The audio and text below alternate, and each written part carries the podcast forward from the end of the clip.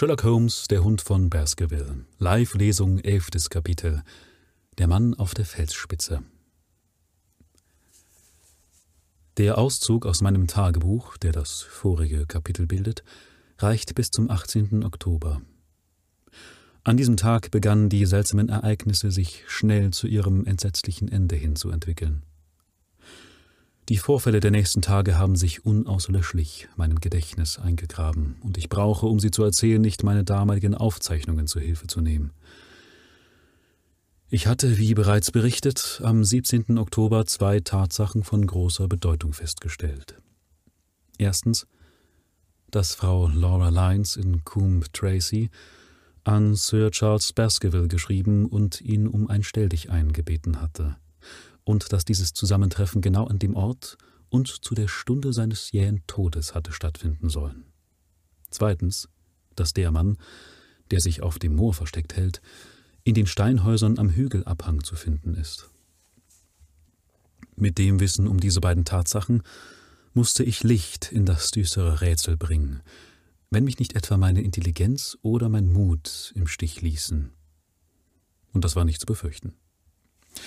Ich hatte keine Gelegenheit gefunden, dem Baron noch im Laufe des Abends diese neuen Erkenntnisse über Frau Lyons mitzuteilen, denn Dr. Mortimer blieb bis tief in die Nacht hinein mit ihm am Spieltisch sitzen.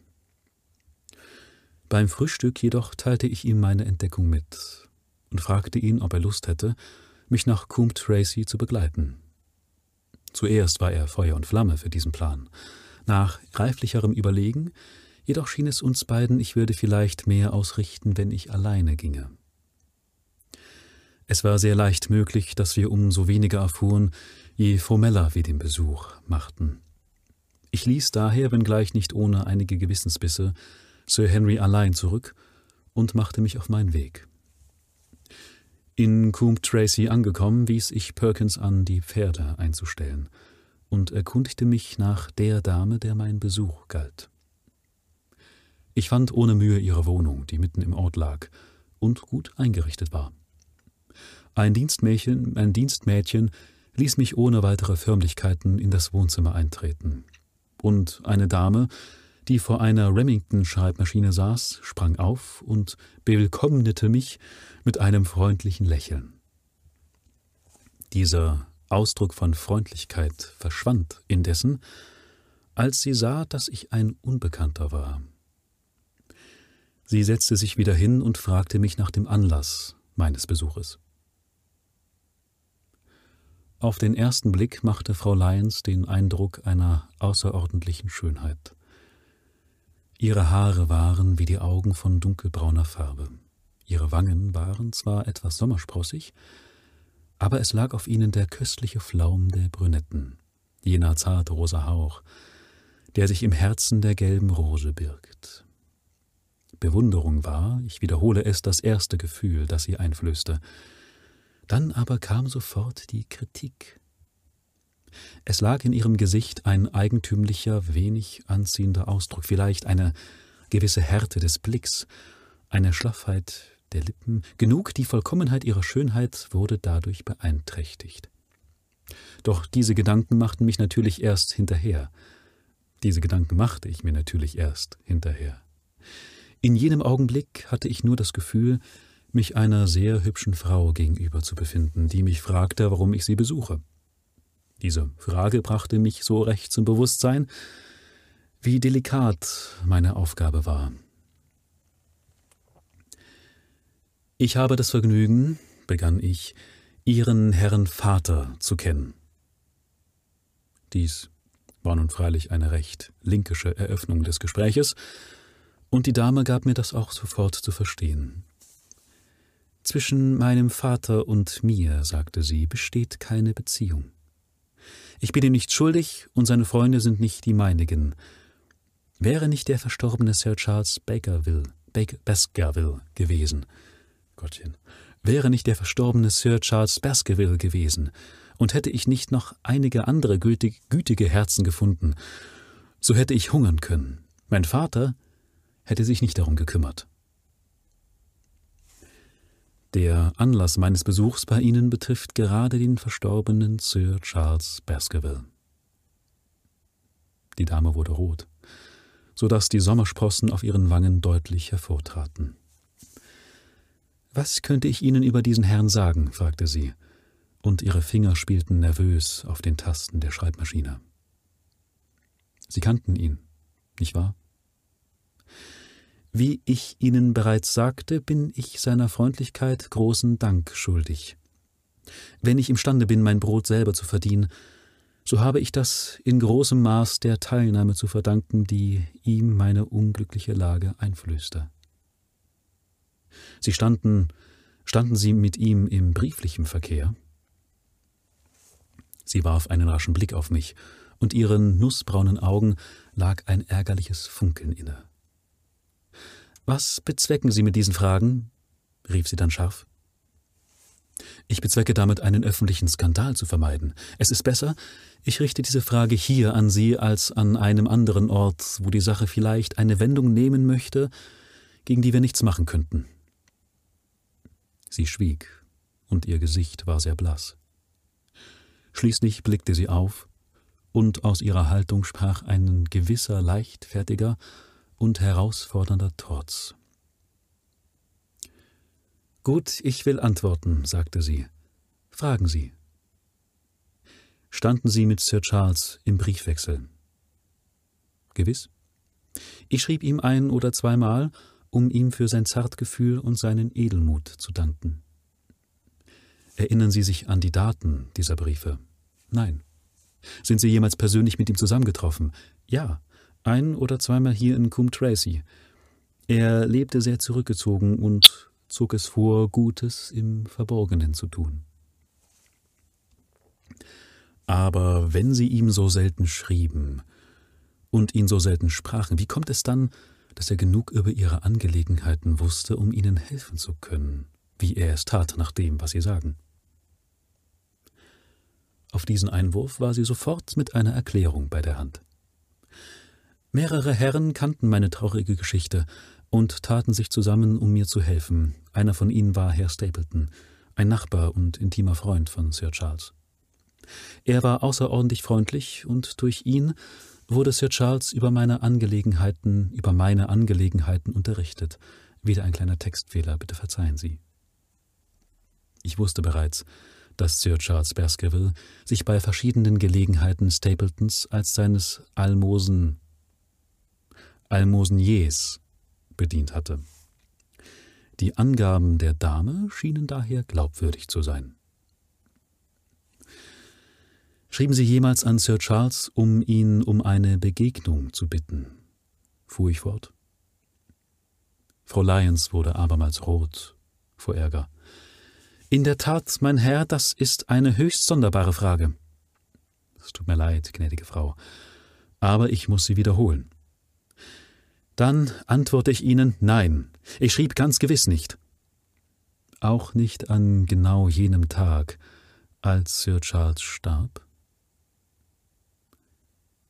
Die Röte war augenblicklich verflogen und ein totenbleiches Antlitz starrte mich an. Ihre trockenen Lippen vermochten kaum das Nein hervorzubringen, das ich mehr sah als hörte. Ihr Gedächtnis täuscht Sie ganz gewiss, sagte ich. Ich kann sogar eine Stelle Ihres Briefes wiederholen. Sie lautet Bitte, bitte, da Sie ein Gentleman sind, so verbrennen Sie diesen Brief und seien Sie um zehn Uhr an der Pforte. Ich glaubte, sie fiele in Ohnmacht. Aber sie hielt sich mit großer Anstrengung aufrecht. Doch, stöhnte sie, so gibt es also keinen Gentleman mehr? Sie sind ungerecht gegen Sir Charles. Er verbrannte den Brief wirklich, aber ein Brief kann zuweilen noch leserlich sein, selbst wenn er verbrannt ist. Sie geben also zu, dass Sie ihm geschrieben haben. Ja, ich habe ihn geschrieben, rief sie, und die ganze Erregung ihrer Seele brach sich in einem Strom von Worten Bahn. Warum sollte ich das leugnen? Ich habe keinen Grund, mich deswegen zu schämen. Ich wollte seine Hilfe und glaubte, wenn ich ihn persönlich sprechen könnte, so wäre mir seine Hilfe sicher. Deshalb bat ich um das Treffen. Aber warum zu einer solchen Stunde? weil ich gerade erst erfahren hatte, dass er am nächsten Tag nach London reisen und vielleicht monatelang abwesend sein würde. Aus verschiedenen Gründen konnte ich nicht früher kommen. Aber warum ein Stelldichein im Garten statt eines Besuches im Haus? Sind Sie der Meinung, eine Frau könnte zu solcher Stunde allein in die Wohnung eines unverheirateten Herrn gehen? Und was passierte dann, als sie an der Pforte ankam? Ich bin gar nicht hingegangen. Frau Heinz. Nein, ich schwöre es bei allem, was mir heilig ist, es ging nicht. Es kam etwas dazwischen, was mich davon abhielt. Und was war das? Das ist eine Privatangelegenheit, ich kann es Ihnen nicht sagen. Sie geben also zu, dass Sie mit Sir Charles am Tag seines Todes eine Verabredung hatten und sogar zu der Stunde und an dem Ort, wo er starb. Sie leugnen aber, diese Verabredung eingehalten zu haben. So ist es. Immer und immer wieder fragte ich sie aus, wie in einem Kreuzverhör, aber über diesen Punkt gelang es mir nicht hinwegzukommen. Schließlich stand ich auf, und um dem langen und ergebnislosen Gespräch ein Ende zu machen. Frau Lyons, sagte ich, als ich mich erhob, Sie laden eine sehr große Verantwortung auf sich und bringen sich selber in eine ganz schiefe Lage, indem sie nicht frei heraus alles sagen, was sie wissen. Wenn ich die Hilfe der Polizei anrufen muss, so werden sie entdecken, wie ernstlich sie sich bloßgestellt haben. Wenn sie vollkommen unschuldig sind, warum leugnen sie dann zuerst, dass sie an jenem Tag an Sir Charles geschrieben haben? Weil ich fürchte, es könnte falsche Schlussfolgerungen dadurch folgen, durch die ich möglicherweise in einen Skandal verwickelt werden würde. Und warum drangen sie so, der, so sehr darauf, dass Sir Charles ihren Brief vernichten sollte? Wenn Sie den Brief gelesen haben, so werden Sie das ja selber wissen. Ich habe nicht behauptet, dass ich den ganzen Brief gelesen habe. Sie zitierten doch etwas daraus. Ja, die Nachschrift. Der Brief ist, wie ich bereits sagte, verbrannt worden, und es war nicht mehr alles leserlich. Ich frage noch einmal, warum Sie Sir Charles so dringend baten, diesen Brief zu vernichten, den er an seinem Todestag empfing. Die Angelegenheit ist rein persönlich. Umso mehr sollten Sie bemüht sein, eine öffentliche Untersuchung zu vermeiden. Nun, so will ich es Ihnen sagen. Wenn Sie einiges von meiner unglücklichen Geschichte gehört haben, so werden Sie wissen, dass ich mich unbesonnen verheiratet habe und Grund hatte, diesen Schritt zu bereuen. Ich habe davon gehört. Seither werde ich unaufhörlich von meinem Mann verfolgt, den ich verabscheue. Das Gesetz steht auf seiner Seite, und ich muss jeden Tag mit der Möglichkeit rechnen, dass er mich zwingt, wieder mit ihm zusammenzuleben. Als ich Sir Charles jenen Brief schrieb, hatte ich gerade erfahren, dass ich meine Freiheit für eine gewissen Summe Geldes wiedererlangen könnte. Für mich hing alles davon ab. Seelenruhe, Glück, Selbstachtung, mit einem Wort alles. Ich kannte Sir Charles Freigebigkeit, und ich dachte, wenn er die Geschichte aus meinem eigenen Mund hört, so würde er mir ganz gewiss helfen. Wie kommt es dann, dass sie nicht hinging? Weil mir in der Zwischenzeit von anderer Seite Hilfe zuteil wurde. Aber warum schrieben Sie dies nicht an Sir Charles? Ich hätte es getan, wenn ich nicht am anderen Morgen in der Zeitung von seinem Tod erfahren hätte. Die Geschichte der Frau war in sich zusammenhängend. Und mit all meinen Fragen gelang es mir nicht, ihre Aussagen ins Wanken zu bringen. Ich konnte nichts weiter tun, als Nachforschungen anstellen, ob sie wirklich zu der Zeit, zu der sich die Tragödie von Baskerville Hall abgespielt hatte, Schritte tat, um sich scheiden zu lassen. Es war nicht anzunehmen, dass sie geleugnet hätte, in der Taxusallee von Baskerville Hall gewesen zu sein, wenn sie in Wirklichkeit dort gewesen wäre. Denn um dorthin zu gelangen, hätte sie sich unbedingt eines Wagens bedienen müssen, und dieser hätte nicht vor den frühen Morgenstunden wieder in Coombe Tracy angelangen können. Eine solche Ausfahrt ließ sich nicht geheim halten. Es war also anzunehmen, dass sie in dieser Hinsicht die Wahrheit sagte oder wenigstens einen Teil der Wahrheit. Verwirrt und entmutigt verließ ich sie.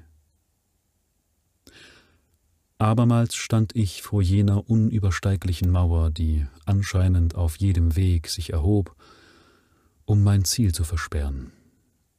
Und doch, je mehr ich an dies, an das Minenspiel und das Benehmen der Dame dachte, desto stärker wurde der Eindruck, dass sie mir irgendetwas verheimlichte. Warum war sie so bleich geworden? Warum musste ihr jedes Zugeständnis sozusagen abgekämpft werden? Warum war sie in jenen Tagen, als die Tragödie die ganze Gegend in Aufruhr versetzt hatte, so schweigsam gewesen? Ganz gewiss ließ dies alles sich nicht auf eine so unschuldige Art erklären, wie sie mich glauben machen wollte. Für den Augenblick konnte ich jedoch keine weiteren Schritte in diese Richtung tun, sondern musste mich der anderen Spur zuwenden, die in den Steinhütten auf dem Moor zu suchen waren. Und das war eine von sehr ungewisser Art.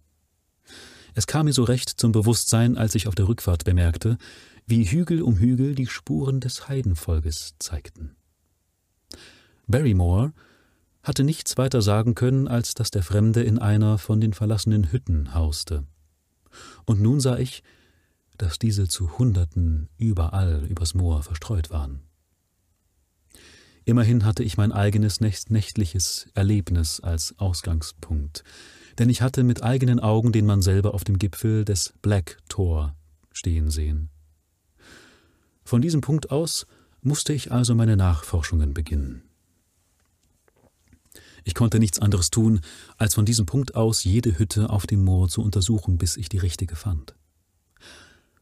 War dieser Mann in der Hütte, so musste er mir selber gestehen, wenn nötig vor der Mündung meines Revolvers, wer er war und warum er uns so lange nachgespürt hatte.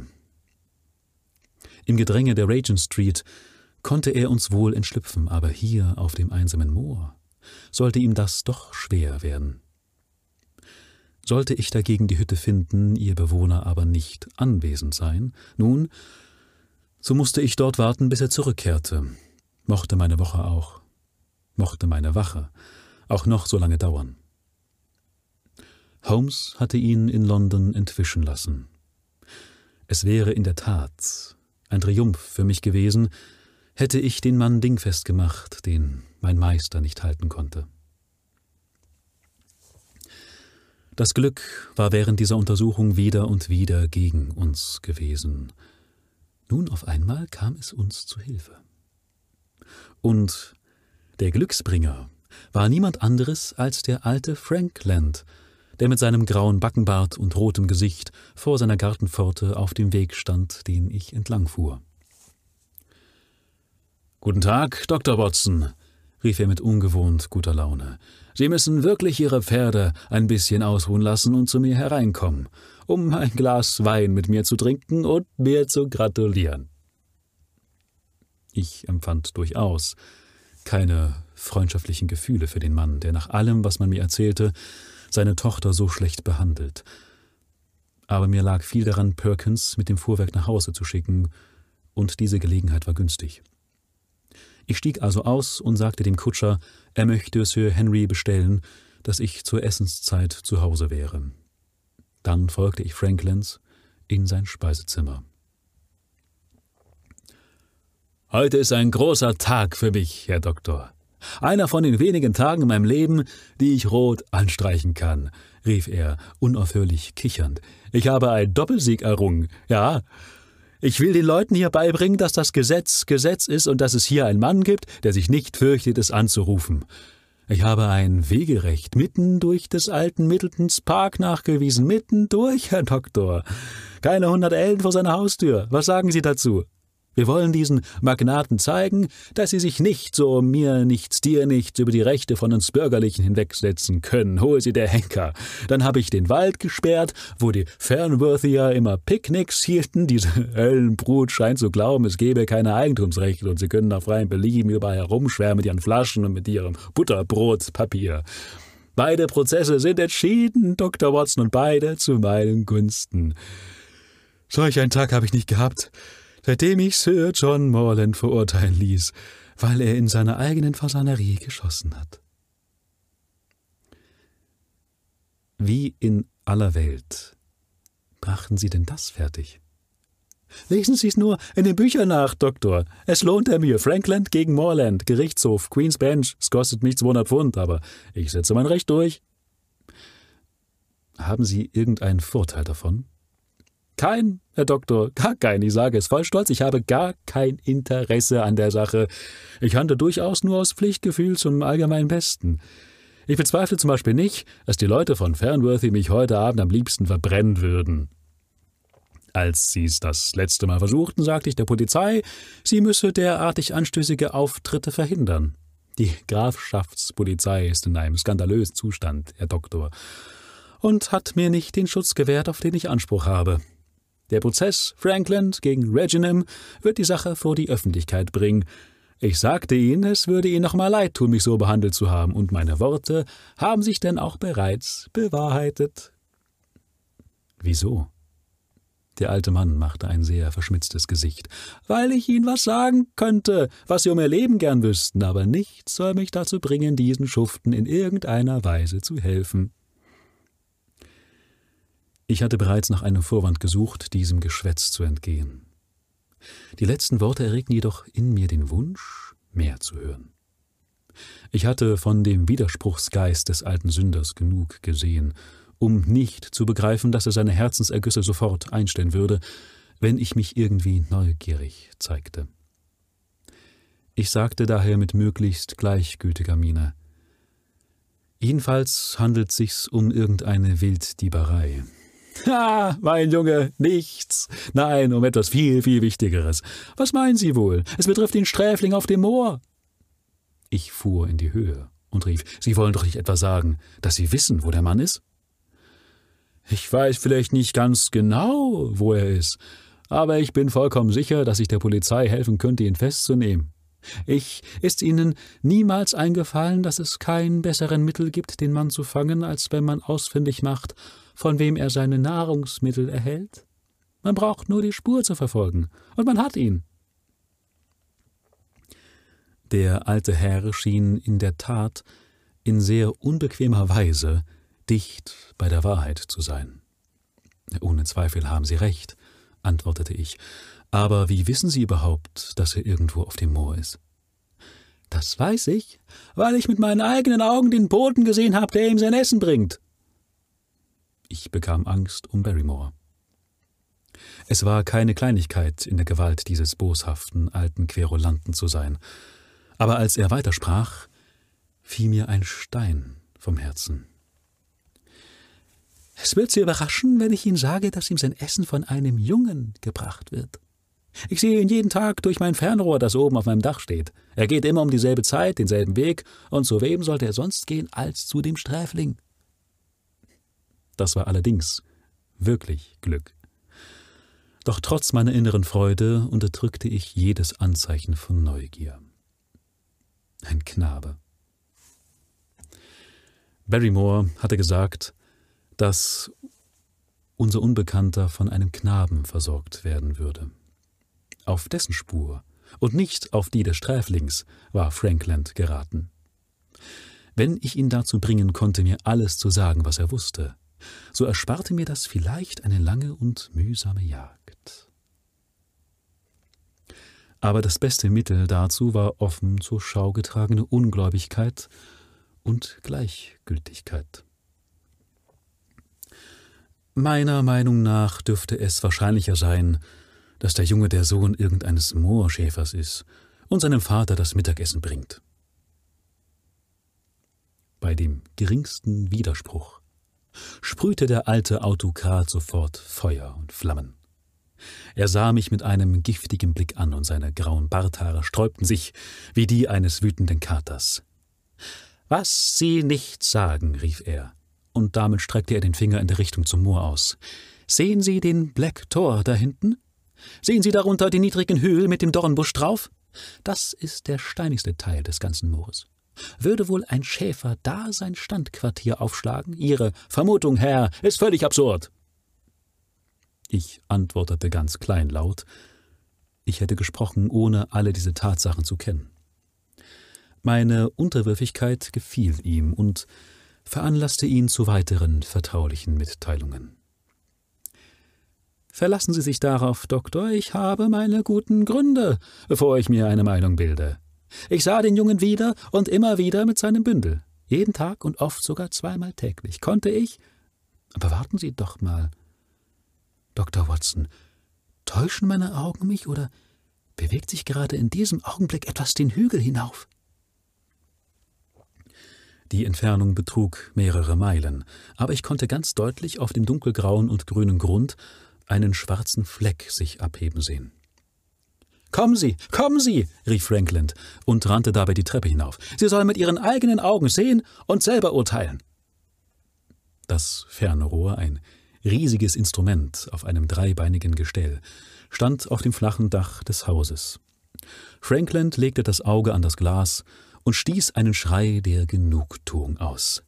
Schnell, Dr. Watson, schnell, sonst verschwindet er hinter dem Hügel. Richtig. Da ging ein Junge mit einem kleinen Bündel auf der Schulter. Er stieg langsam den Hügel hinauf, und als er oben war, sah ich einen Augenblick lang die zerlumpte Gestalt sich gegen den kalten blauen Himmel abheben.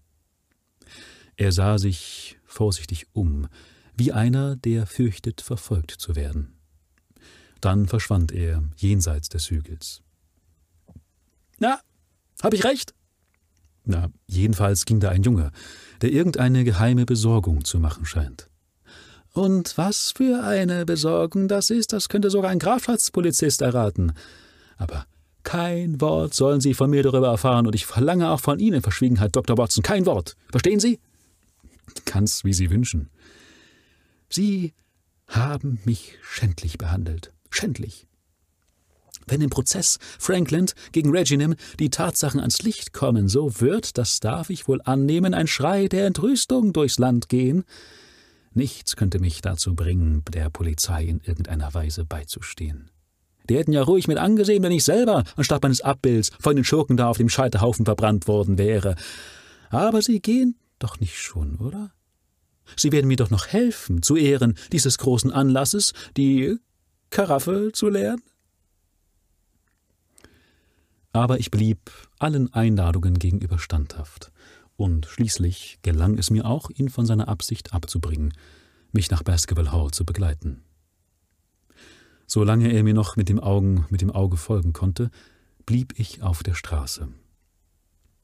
Dann aber bog ich vom Weg ab, in das Moorland hinein und schritt auf den Felsenhügel zu, auf dessen Kuppe der Junge verschwunden war.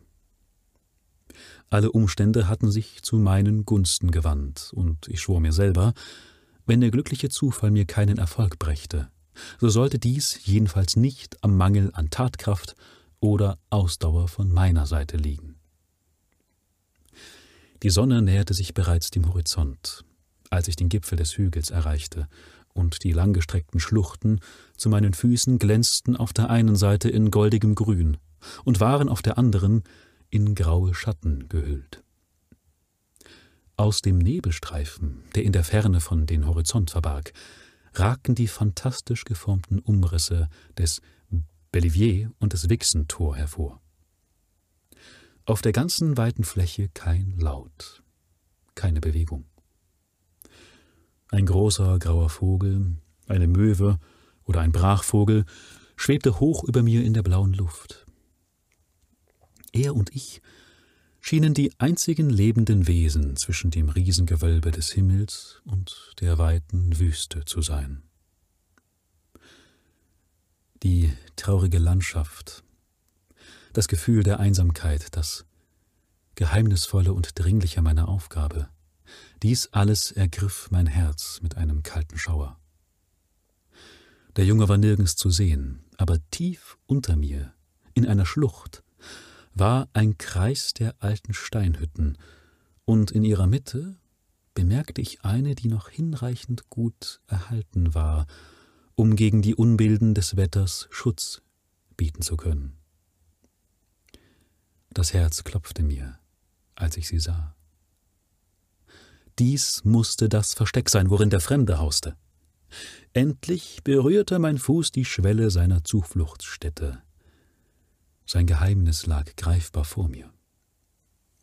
Vorsichtig näherte ich mich der Hütte. Ich musste an Stapleton denken, wenn er sich mit seinem Netz an den Schmetterlingen heranschlich, der sich auf einer Pflanze niedergelassen.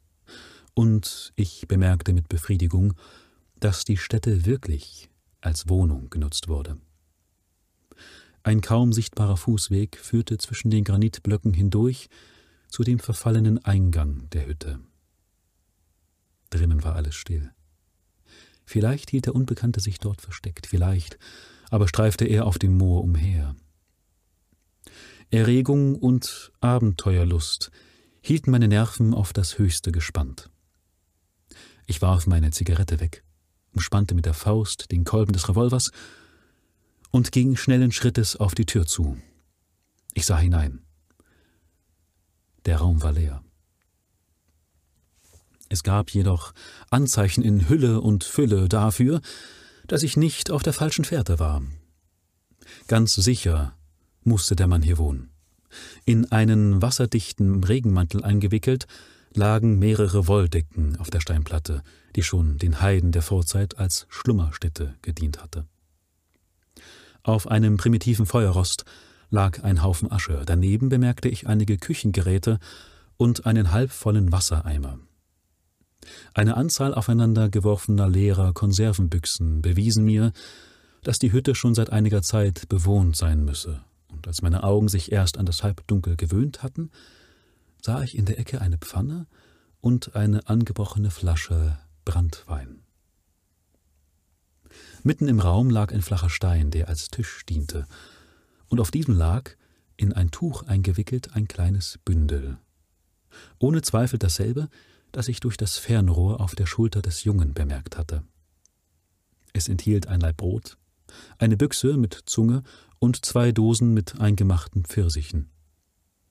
Ich prüfte alle diese Gegenstände sorgfältig, und als ich sie wieder hinlegte, bemerkte ich plötzlich mit Herzklopfen, dass unter dem Bündel ein Blatt Papier lag, worauf etwas geschrieben war.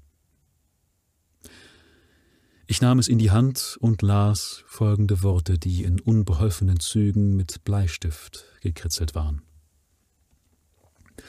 Dr. Watson ist nach Coombe Tracy gefahren. Einige Minuten stand ich, das Papier in der Hand haltend reglos da. Was bedeutete diese kurze Botschaft? So war ich es also und nicht Sir Henry, der von diesem geheimnisvollen Mann belauert wurde? Er war mir nicht selber gefolgt, sondern hatte einen Agenten, vielleicht den Jungen, auf meine Spur gesetzt, und dies war der Bericht? Vielleicht hatte ich seit meiner Ankunft auf dem Moor keinen einzigen Schritt getan, der nicht beobachtet und berichtet worden war. Immer wieder drängte sich mir das Gefühl auf, dass eine unsichtbare Macht uns umgab, dass mit außerordentlicher Geschicklichkeit und Sorgfalt ein feines Netz um uns gesponnen wurde. Ein so leichtes und feines Netz, dass wir uns nur in gewissen entscheidenden Augenblicken bewusst wurden, in seine Maschen verstrickt zu sein. Wenn der Fremde einen Bericht bekommen hatte, so mochten wohl deren mehrere vorhanden sein. Aber ich fand nicht die allergeringste Spur davon. Ebenso wenig entdeckte ich irgendein Anzeichen, woraus ich auf den Charakter oder die Absichten des Mannes hätte schließen können, der sich eine so ungewöhnliche Wohnung ausgesucht hatte. Nur so viel ergab sich klar und deutlich, dass er ein Mann von spartanischen Lebensgewohnheiten sein musste und dass er sich aus bequemer Häuslichkeit wenig machte. Wenn ich an die schweren Regengüsse der letzten Zeit dachte und mir die klaffenden Lücken der Bedachung ansah, so konnte ich mich der Überzeugung nicht verschließen, dass nur eine starke und, und, und unerschütterliche Willenskraft ihn vermögen konnte, an einem so unwirtlichen Platz zu bleiben. War er unser erbitterter Feind oder etwa unser Schutzengel? Ich nahm mir fest vor, die Hütte nicht eher zu verlassen, als bis ich mir darüber Klarheit verschafft hatte. Draußen ging gerade die Sonne unter, und über den westlichen Himmel ergoss sich eine Glut von Rot und Gold. Ihr Widerschein lag in rötlichen Flecken auf den Wasserlachen im fernen, großen Grimpener Sumpf. Ich sah die beiden Türme von Baskerville Hall und eine undeutliche Rauchsäule zeigte mir den Ort an, wo das Grimpener Do wo das Dorf Grimpen lag. Zwischen diesen beiden Punkten, hinter dem Hügel, sah ich das Stapletonsche Haus. So sanft und friedlich lag das alles da, in der goldenen Abendsonne. Und doch, als mein Blick darüber schweifte, da fühlte meine Seele nichts von dem Frieden der Natur, sondern sie erbebte nur in einem unbestimmten Grauen vor dem Zusammentreffen, das jede Minute näher rückte. Aufgeregt, aber fest entschlossen, saß ich im finsteren Versteck der Hütte und erwartete mit düsterer Geduld die Heimkehr ihres Bewohners. Endlich hörte ich ihn. Ein scharfes Klappen von einem Stiefel, der fest auf dem Felsgrund auftrat. Und noch ein Klappen und wieder und wieder eines, näher und immer näher. Jetzt habe ich mich ganz kurz verblättert. Ich zog mich ganz in die dunkelste Ecke zurück und spannte den Revolver in meiner Tasche, fest entschlossen, meine Anwesenheit nicht eher zu verraten, als bis es mir gelungen war, einen Blick auf den Fremden zu werfen. Dann kam eine lange Pause. Ich hörte nichts mehr. Offenbar war er stehen geblieben. Dann kamen wieder die Fußtritte näher und ein Schatten fiel quer über die Türöffnung. Es ist ein schöner Abend, mein lieber Watson, sagte eine wohlbekannte Stimme. Ich glaube wirklich, du sitzt hier draußen angenehmer als drinnen.